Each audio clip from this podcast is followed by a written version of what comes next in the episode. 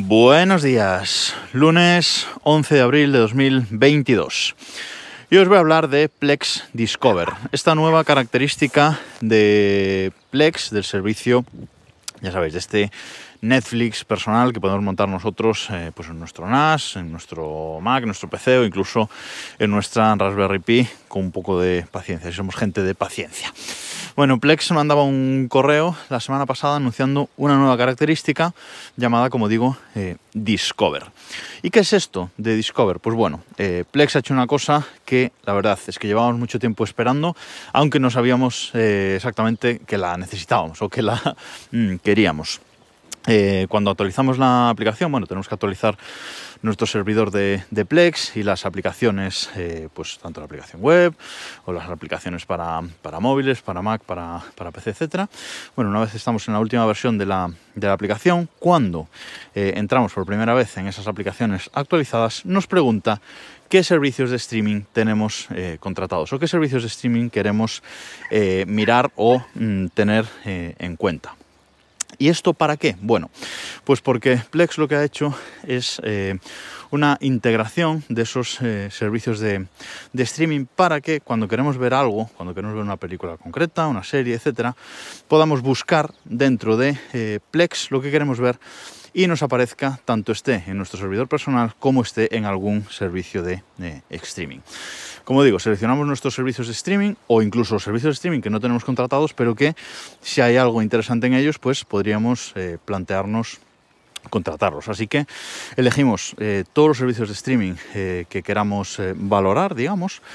y hay un montón de servicios de streaming. O sea, han metido incluso pues, el A3 Player, mitele.es, han metido RTVE, o sea, han metido un montón de servicios, Filming, Flixolé, o sea, un montón de cosas, eh, que hay como 25 30 servicios de streaming ahí eh, listados para poder eh, elegir. Una vez elegimos eso, pues en el panel lateral de Plex nos sale una nueva opción que pone Discover, así con un símbolo de una brújula, y eso sí, nos pone que todavía está en beta. Bueno, está en beta, pero ya os digo yo que funciona muy bien. Cuando entramos en esa, eh, en esa pestaña, eh, lo que vemos es eh, varias secciones. En la parte de arriba nos pone trending trailers, es decir, trailers del momento, digamos, ¿vale? Entonces son trailers pues, de futuras series o películas que van a salir en breve en servicios de streaming o que ya están disponibles en servicios de streaming, etc.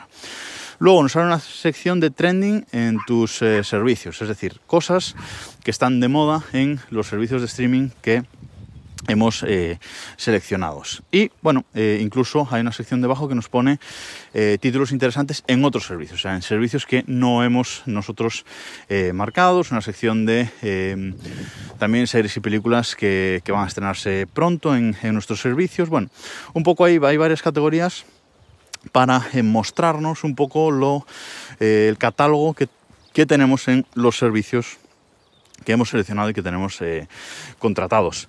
Eh, esto nos vale un poco para ver el gran abanico de, cosas que tenemos que, ver. Y es interesante porque aúna todos los servicios. O sea, aúna cosas de Netflix, cosas de Prime Video, eh, cosas de HBO Max, etc. Aúna todas las cosas disponibles que están en las distintas eh, plataformas y además en ningún momento nos pone por delante la plataforma. Es decir, tenéis todo esto disponible, todas estas películas, todas estas series, documentales, etcétera, disponibles y no te digo de entrada en qué plataforma está. Es cuando entramos en una de, estos, en una de estas eh, películas o series en las que nos sale la carátula, igual que de presentado, que si tuviéramos eh, esta película o serie en nuestro servidor de Deplex.